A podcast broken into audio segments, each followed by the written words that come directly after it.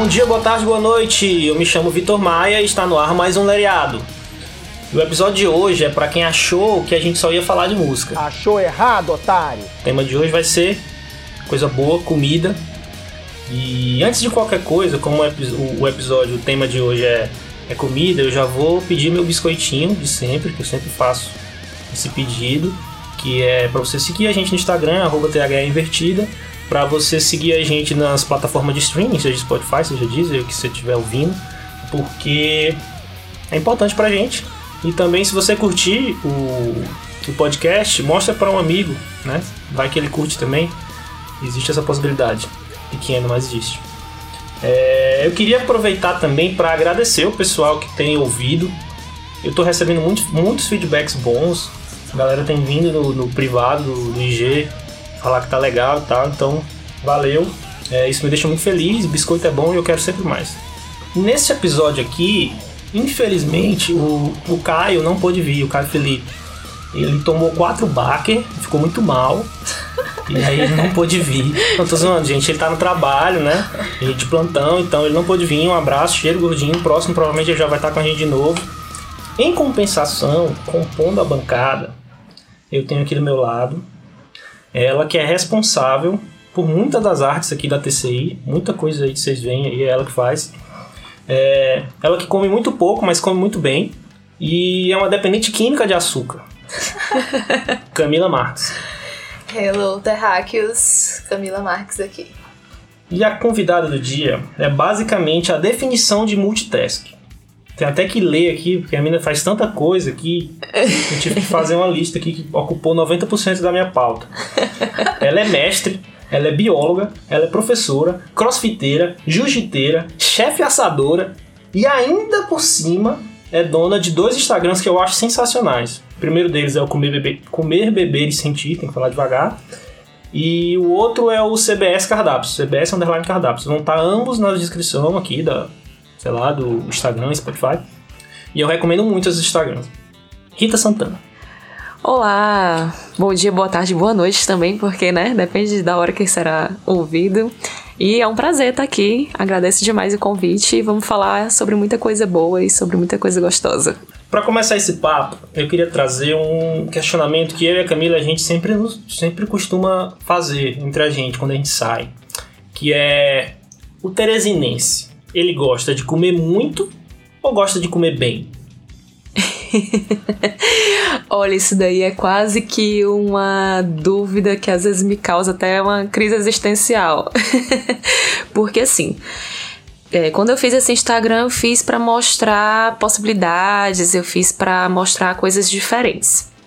E aí, é, quando eu vou. Sempre eu, eu opto pelo, pelo diferente. Sempre quando eu visitar um local, eu, claro que eu vou pelo que é o prato da casa, digamos assim, porque eu vou querer aquilo que vem bem feito. Então, geralmente tem o prato que é mais pedido na casa, é o que é o melhor. Mas também, se tiver a possibilidade de ter algo diferente que eu tenha curiosidade de testar, eu vou pedir.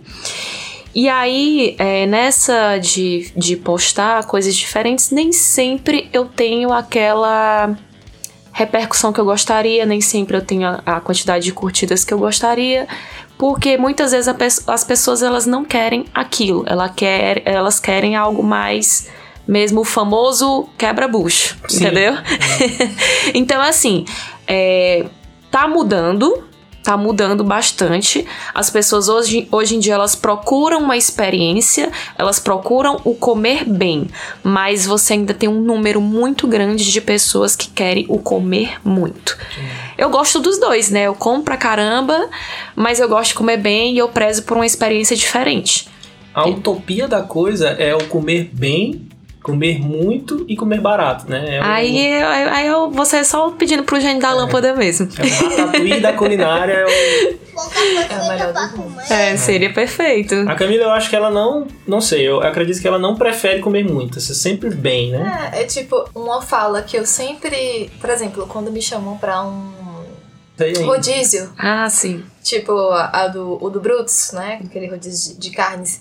Eu falo, eu tenho certeza que eu vou dar prejuízo Não, que você vai sair no prejuízo. É, pra mim mesma. Sim, é. Prejuízo pra vai mim ter prejuízo, é. Porque... Mas no meu caso, eu sempre dou prejuízo, porque eu como pra caramba. Pois é, no meu caso é porque eu vou comer um pedaço de carne, um pouquinho, e vou parar de comer e não vou comer mais. Não, não vale a pena pra você o rodízio. É, é rodízio é um... Até rodízio de pizza eu já acho complicado. Eu, no rodízio de pizza, eu, não cons... eu acho que eu consigo compensar o bagulho, mas dá prejuízo pros caras, eu não consigo não.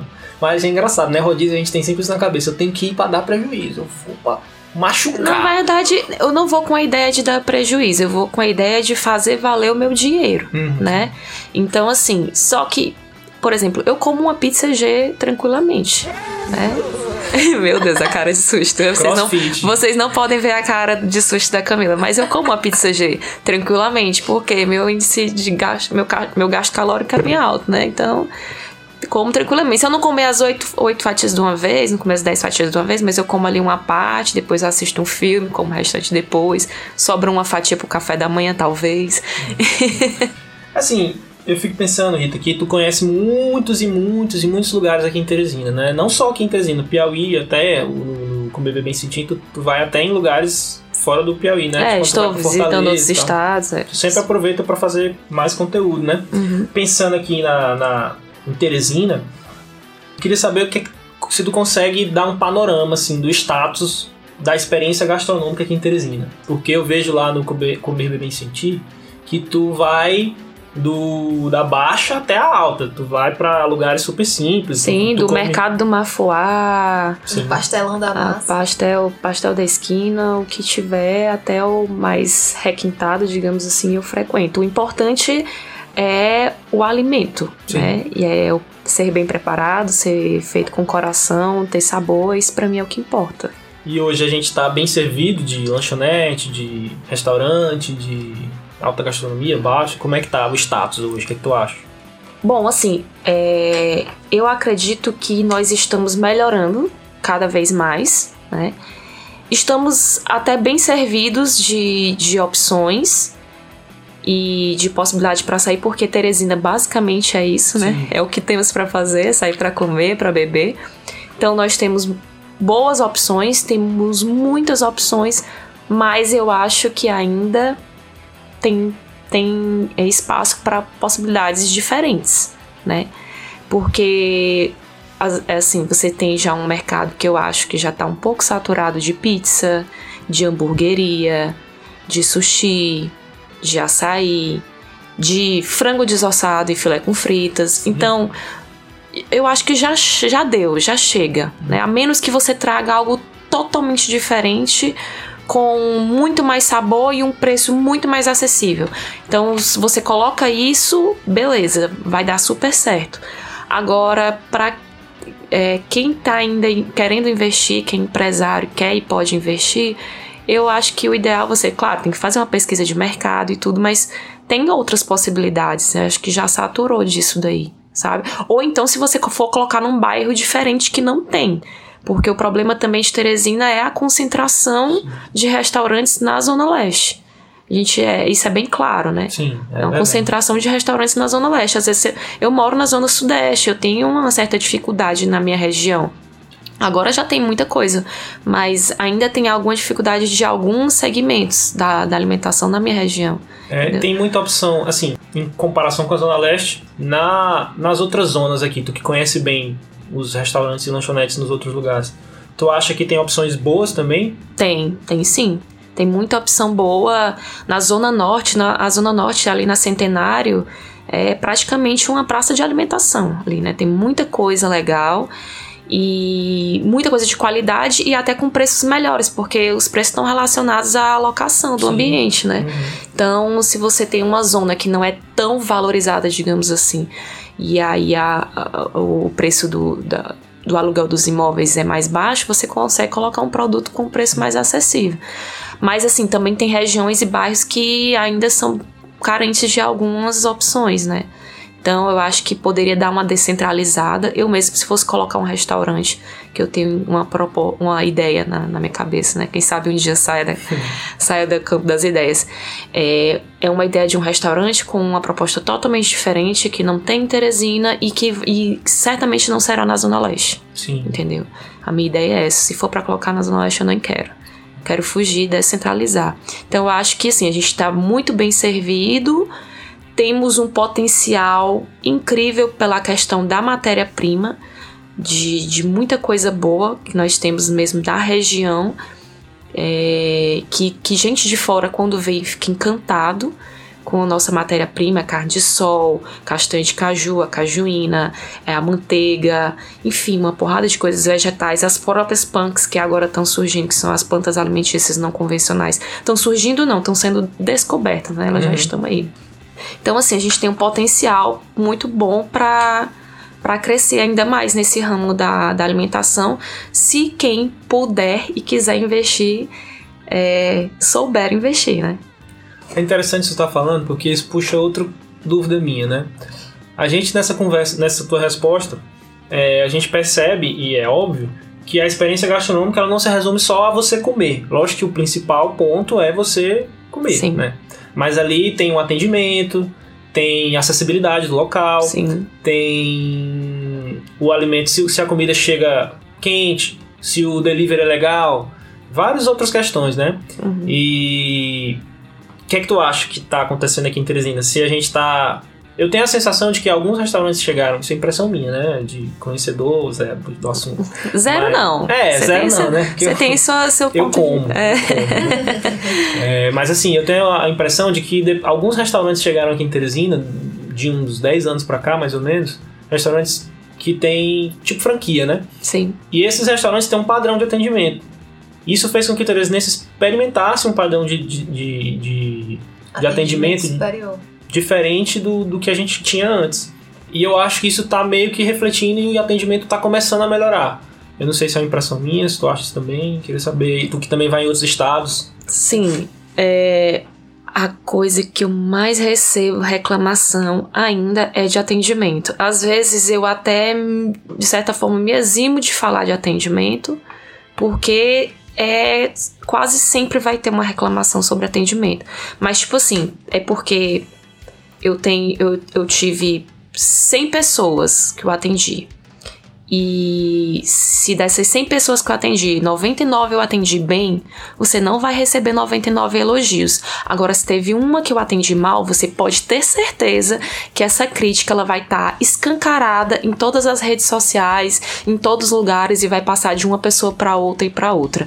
Então, assim, a gente tem o péssimo hábito de não elogiar e de sempre reclamar.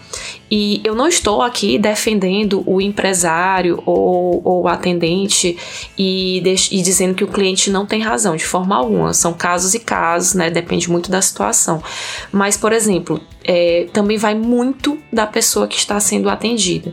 Porque quando eu chego no estabelecimento, eu sempre chego e dou um boa tarde, um bom dia, boa tarde, boa noite.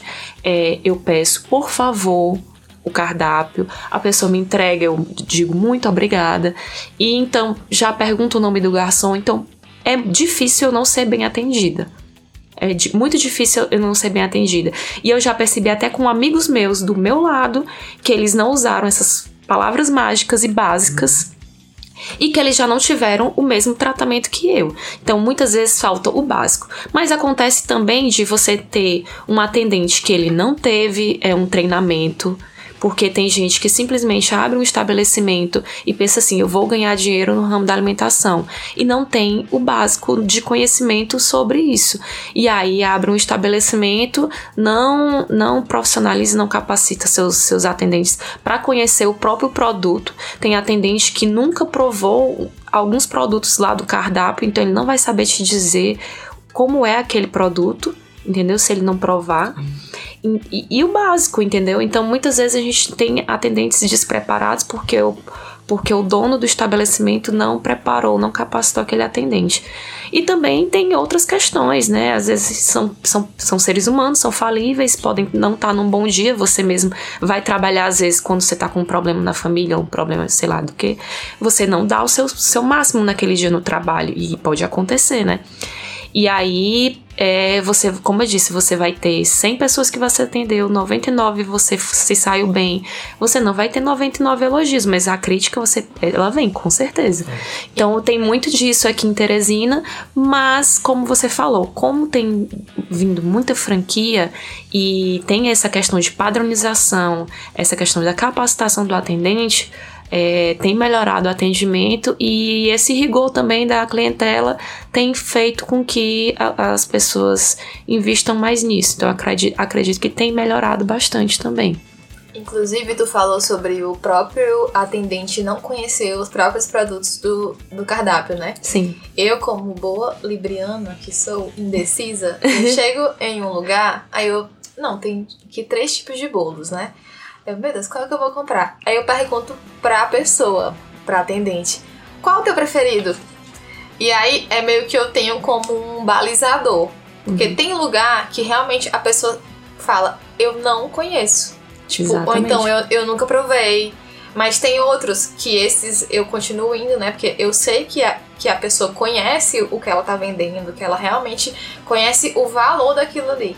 Entendeu? Uhum. E eu acho que isso é um diferencial pro pro mercado de, de comida aqui de Teresina. Com certeza.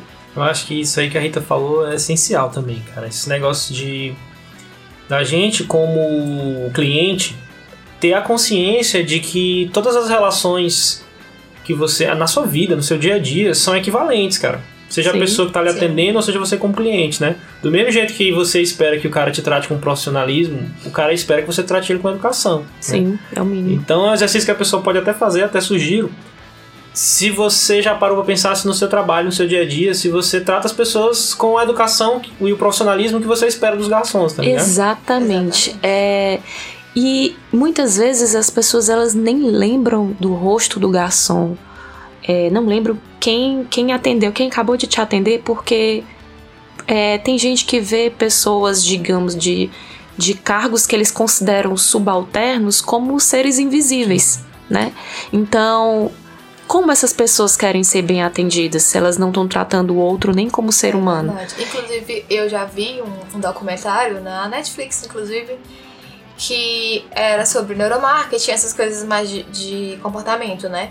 Que eles fizeram um teste. Eles chamavam uma pessoa em um, um estabelecimento, né? E o, a, o atendente pedia para a pessoa preencher um, um questionário, né? E aí eles mudavam a pessoa que estava lá atendendo. E a pessoa não percebia. Não reconhece, não, não, não percebia é, que tinha se trocado. Ela não tinha nem olhado na cara da, da pessoa.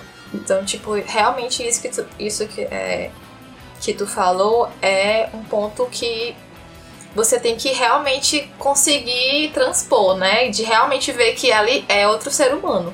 E não só uma pessoa que está ali só pra servir você, enfim. Mas. E eu levo, ser humano, né? É, ser humano. E eu levo isso é, pra, não só para atendente, não só para garçons, mas para todas as áreas, né?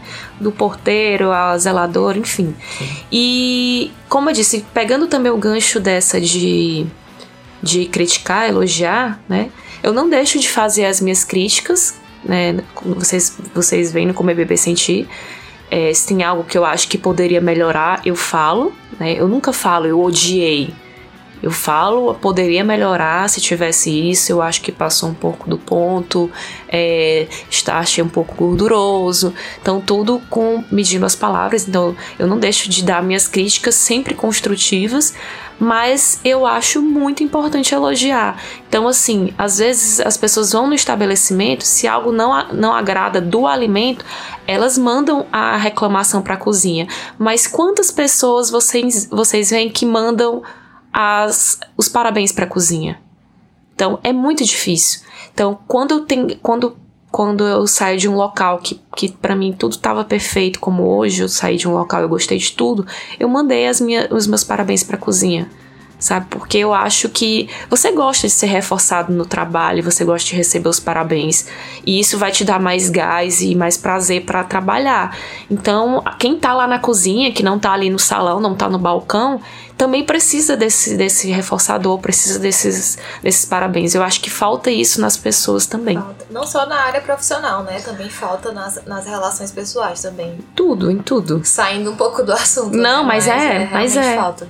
Mudando aqui um pouco de, de assunto, mas ainda dentro da, da gastronomia, eu tenho a impressão que depois que começou a rolar esses reality shows culinários aí, depois que eles começaram a bombar, acho que deu uns, uns seis anos mais ou menos, que tá bem em voga, Uhum. é, acho que geral ficou meio crítico gastronômico, assim. A galera criou um senso de capacidade de criticar a gastronomia meio.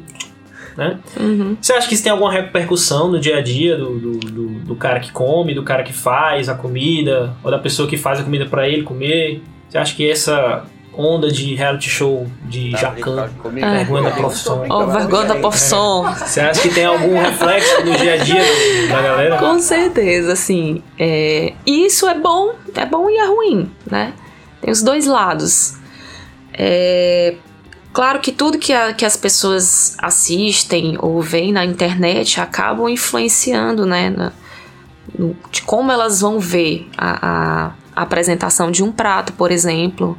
Elas não vão mais olhar com os mesmos olhos. Depois de ver lá o Masterchef, ou já tinha, eu já acompanhava é, eu já acompanhava esses, esses reality shows, esses programas de culinária na TV, na TV a cabo, né?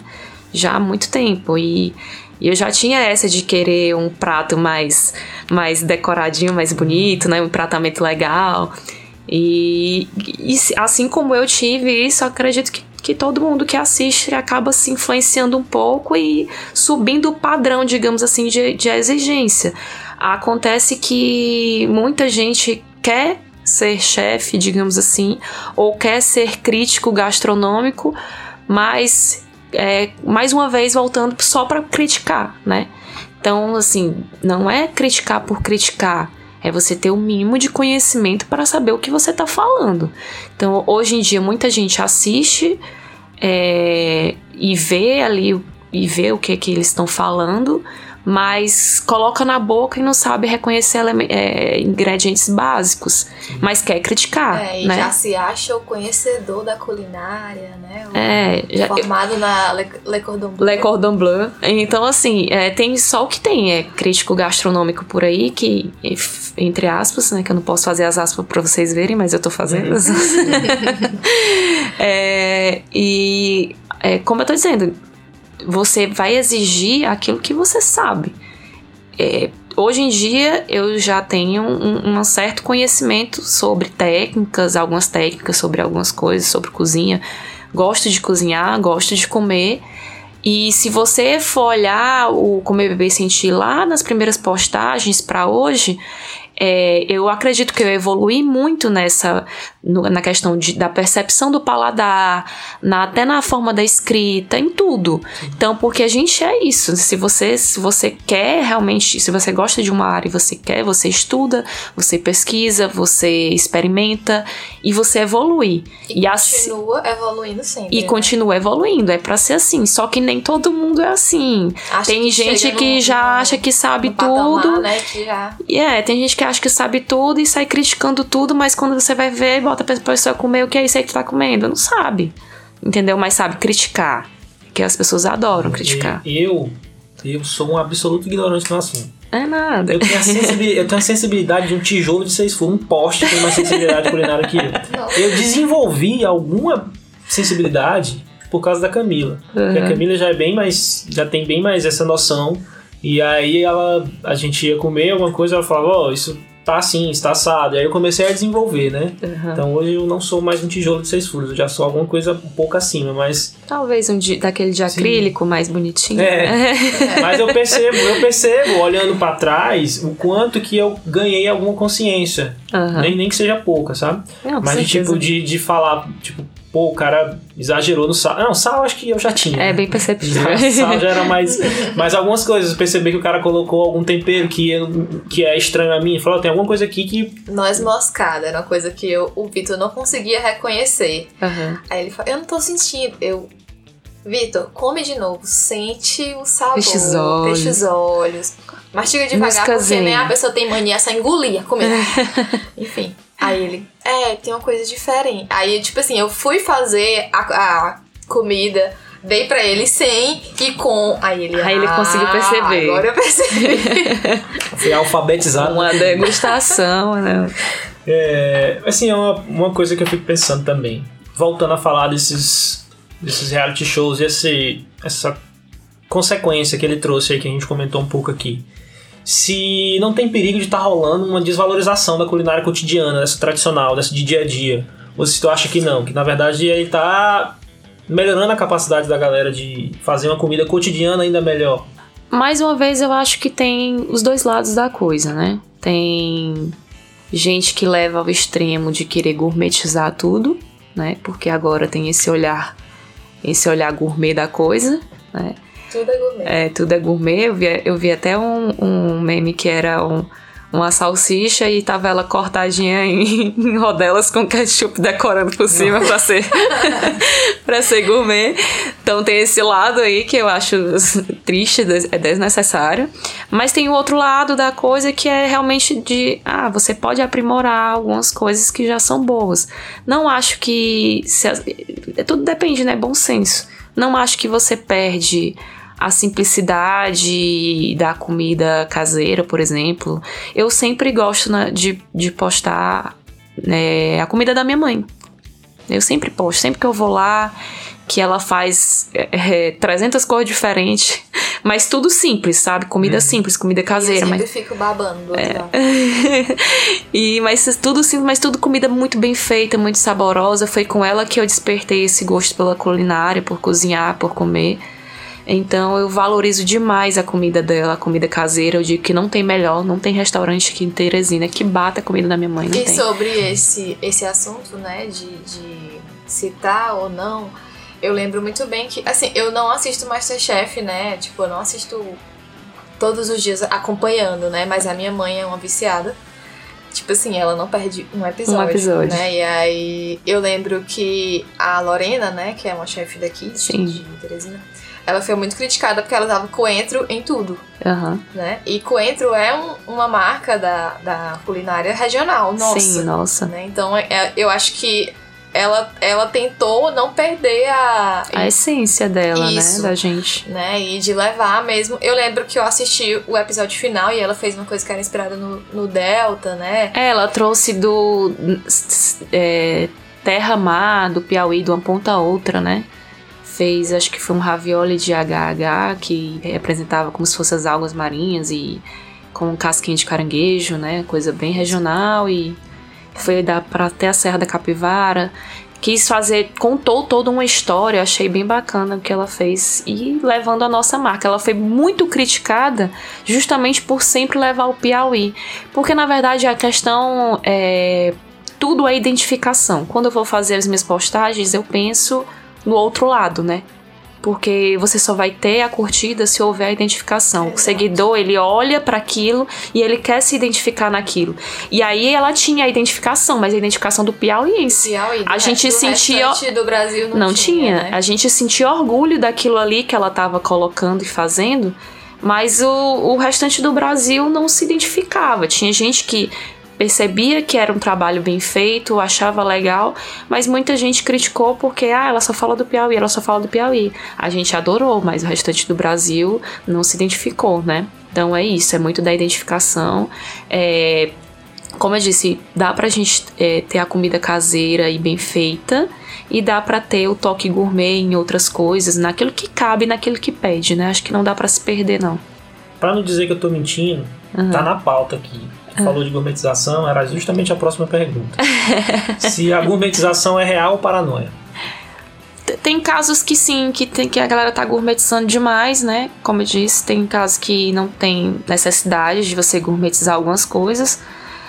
É, mas é, o que é a gourmetização, afinal, né? Porque, é, tem, por exemplo, tem coisas que eu gosto de reinventar. Eu gosto de. Antigamente eu queria comprar todo ingrediente diferente e que o meu bolso desse para comprar, sabe? eu queria comprar. Se tivesse dentro do meu orçamento e fosse uma coisa diferente que eu nunca tinha provado, eu queria provar e eu queria fazer algum prato com aquilo. Hoje em dia eu tô fazendo o caminho inverso. Eu quero pegar ingredientes bem simples e usar de técnicas para transformar aquilo. Então, muita gente pode ver isso como gourmetização, mas eu vejo como uma valorização da, da matéria-prima entendeu? Então, um dia desses eu fiz um jantar só com o que eu tinha em casa e o supermercado tinha feito tava com uns dias. Eu disse hoje eu quero fazer um jantar com entrada, prato principal e sobremesa só com o que eu tenho em casa. E eu ainda construí toda uma história por trás desse jantar. Então eu consegui valorizar ingredientes simples só com a técnica. Podem achar que isso é gourmetização, mas acho que o resultado ficou bacana e não é uma forma de você variar, né? Sim. Então é, depende. Eu não acho que tudo é gourmetização, não. Eu acredito que tudo assim, a internet tá aí é pra caçoar de tudo mesmo, né? É, tudo então, é meme. É, tudo é meme. E eu acho que, como eu, eu falei quando ele perguntou, eu acho que existem as duas coisas. Tem gente que leva a, a gourmetização na, no, no real uhum. e tem gente que acha que é paranoia. Eu acredito, por exemplo, que as pessoas mais velhas, né, essa galera mais, mais raiz, não tá nem aí para isso. Uhum. Mas tem gente, como, como tu falou, que tá ali para criticar. E tudo que, que vier de novo, ou uma re reinvenção de uma coisa, de um, de um prato que é tradicional e a pessoa faz com outros ingredientes, Vai ter gente para falar, ai, porque não sei o que, enfim. Isso aí nunca vai parar de existir sobre todos os assuntos que a gente vier falar aqui nesse podcast. É. A polarização é real, é oficial em é. tudo. É. A polarização não é paranoia, ela é real. Ela, ela é real e virou uma paranoia, né? Mas, é. mas, ela existe, né? Se alguém falar que não existe, é isso, você, você tá maluco. Porque tem muita. Mas assim, baseado no que tu falou, o cara que é chefe, ele também não pode ser escravo, eu imagino, né? Que ele não pode ser escravo da de, ter, de temer uma possível gourmetização. Que a gente falou aí, o fato de, tipo assim, se tu tivesse medo de, de soar gourmet, uhum. tu não uhum. faria o que tu fez, entendeu? Assim, ah, a galera vai jogar gourmet. Então, tipo, o cara não pode ter essas amarras assim, sabe? Não. Ah, eu não vou fazer isso, eu não vou mexer nisso aqui, porque é tão clássico que se eu mexer, o pessoal vai dizer que eu tô gourmetizando. Uhum. O cara tem que criar à vontade, né? O que vier A gastronomia é uma arte e o artista ele precisa ter asas, precisa ter liberdade para criar.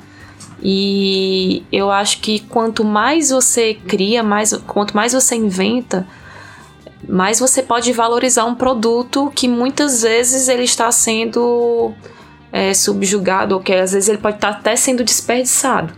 Né? Eu dou, por exemplo, dou como exemplo o caju.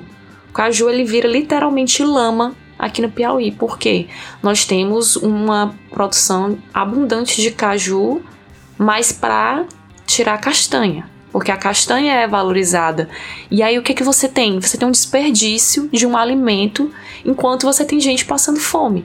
Então, a partir do momento que você cria técnicas e que você cria pratos que vão valorizar essa parte do, do, do caju, né, que é, a, que é a polpa, que não é o fruto em si, o fruto em si é a castanha, né? Aquela parte da polpa do caju, partir do momento que você cria e inventa pratos que valorizem aquilo, você vai, por exemplo, evitar o desperdício dessa, dessa fruta, né? desse alimento, no caso. Então, eu acredito que tudo que vem para somar é válido, né? Não tem que ser julgado como gourmetização. Ou, Porque, enfim. afinal de contas, comida não ofende ninguém. Não, não ofende ninguém. Cozinhar bem não ofende não ninguém. Ofende Ter um ninguém. resultado bom é o que importa, né? Uma pessoa com a barriguinha cheia não quer guerra com ninguém. É, exatamente. Exato. Pessoa de buchinho cheio não quer é. guerra com ninguém. Buchinho cheio, você. Rita, ah. porque assim, no começo do, do podcast, né? É porque eu dei um, um delay aqui mesmo. Mas tu falou sobre abrir coisas que são totalmente novas, né? Uhum. Aqui em Teresina e que tem uma proposta diferenciada. Mas a minha dúvida é: será que Teresina, que o público de Teresina tá preparado para essas novas experiências, assim, que eles. Porque assim, aqui, aqui em Teresina a gente tem um, um problema que, por exemplo, abre uma coisa nova e demora pouquinho tempo, ali o, o- a clientela já cai e acaba que o lugar às vezes fale, fecha, né? Porque Sim. tem uma, tem uma proposta diferente, né? E não consegue se manter porque o público não consegue absorver aquilo ali. Então tu acha que mesmo Teresina tendo essa, esse perfil, que não é muito. Como é que eu posso falar? Não tem um, um perfil de Aberto ao diferente é, e que mantém uma diferente. constância. na- Exato.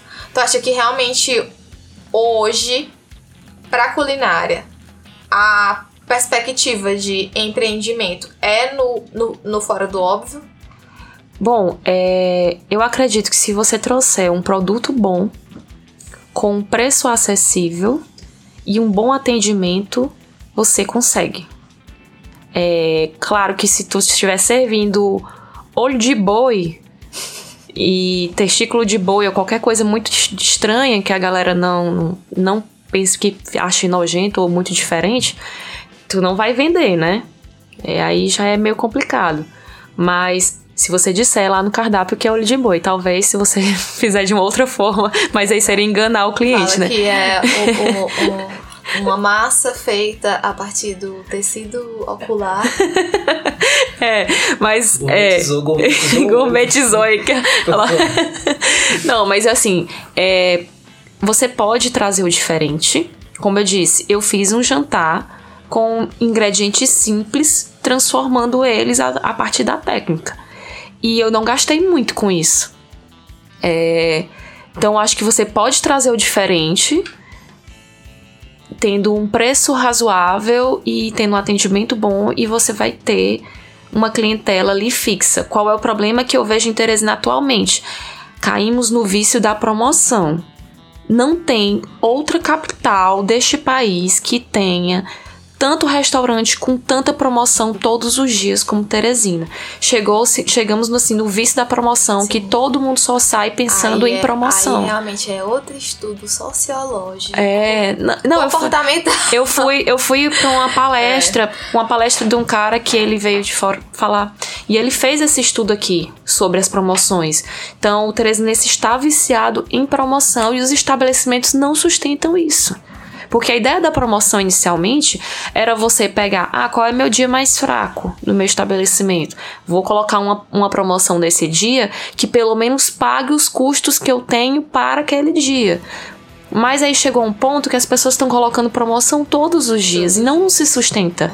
Então, assim, você tem que. Pode ter uma promoção ou outra, mas, mas você tem que fidelizar o cliente pelo seu perfil, pelo seu produto. Entendeu? Tenha um espaço legal, tenha um atendimento legal e um produto legal que você vai ter a clientela. Claro que o seu cliente não vai lá comer todo dia, mas você tem um número razoável de, de, de poss- possíveis clientes em Teresina para você ter um estabelecimento. Mas sim, galera, é, o papo tá muito bom, mas a gente vai entrar na reta final aqui, que é o quadro Sugesta, que para quem tá ouvindo o podcast pela primeira vez, Sugesta é o momento onde a gente aqui na bancada e o convidado tem a oportunidade de sugerir alguma coisa, de preferência relacionada com o tema, né? mas às vezes a gente não consegue, acaba sugerindo qualquer coisa, mas eu acho que esse tema tem muita coisa para sugerir, né? Então, eu vou dar a minha sugestão inicialmente, enquanto a bancada e a convidada vai pensando, que eu imagino que tem muita coisa para sugerir. Não precisa ser só uma, se tiver mais de uma e tiver a fim de sugerir, tranquilo. É, a minha sugestão é um, uma hamburgueria que eu conheci há pouco tempo com a Camila e que eu achei o hambúrguer lá muito barato e muito bom. O nome do lugar é Marreco Vigia. Uhum. Não sei dizer onde é, mas eu vou marcar aí embaixo, então você descobre se tiver afim. Mas, cara, muito bom, muito barato, é excelente. E 12 reais, pra ser mais exato. 12 reais um hambúrguer. E um hambúrguer de extrema qualidade, na minha opinião. Muito bom. Melhor do que, acredito que todos aqui, atualmente. Dos Uhum. que eu já comi, né? Uhum. De Terezinha. Sugestão da Camila. Ah, ai, são tantas coisas. eu indico também o Marreco Vigia, porque enfim. Mas eu gosto muito também do Fornalha, que virou Locanda agora, né? Porque ele teve que É porque vai virar. Vai pra virar. fran- patentear, é, pra é. franquia. Aham. eu gosto muito de ir lá. Depois que abriu pro delivery, eu percebi que eles ainda estão se adaptando a essa nova. Delivery é sempre um É. problema. Mas assim, eu gosto muito da forma como eles trabalham e como eles trazem essa. Porque assim, eu não sou uma pessoa que sou fã de pizza. Não, não gosto das pizzas aqui de, de Teresina. Eu percebo que eu como, parece que eu tô comendo uma coisa só, eu não consigo sentir sabor. É tudo junto, requeijão, cheddar, passa, frango. Passas, meu Deus. Massa, massa é frango. Uma arte abstrata jogada na parede. Exatamente. E lá você come a pizza, você sente todos Cada os sabores. elemento, O limão siciliano que tá lá raspado, você sente tudo. E a massa é extremamente saborosa, na minha opinião. Né? E tem várias entradas também que são muito gostosas. Os drinks também. Tipo assim, você pede uma caipifruta de maracujá. Não vem só o maracujá, vem com limão siciliano e tangerina, entendeu? Sim. Então eu- eu acho que é uma coisa que te proporciona uma experiência além Aí não foi uma sugestão, foi uma propaganda É, mesmo, patrocínio. Não pesadíssima. estou sendo paga por esse publi. Por essa sugestão. Mas poderíamos ser tranquilamente, nada impede. Fica a dica. Fica a dica aí. E a minha, minha vez, Sim, de sugerir, não vou sugerir um estabelecimento, porque isso vocês podem ver no Comer Beber Sentir, lá É, tem verdade. várias sugestões. Exato. Mas é, como eu estou numa onda agora de tentar reduzir o meu impacto, rever consumo e muita coisa, ainda não consigo fazer isso da forma como eu gostaria na, no ramo da alimentação. Mas estou vendo meu. revendo a questão de consumo, de produção de lixo, enfim. É, vou indicar o Instagram Um Ano Sem Lixo, que me deu muita dica boa de como reciclar e evitar a produção de lixo mesmo, rever o consumo de muitas formas.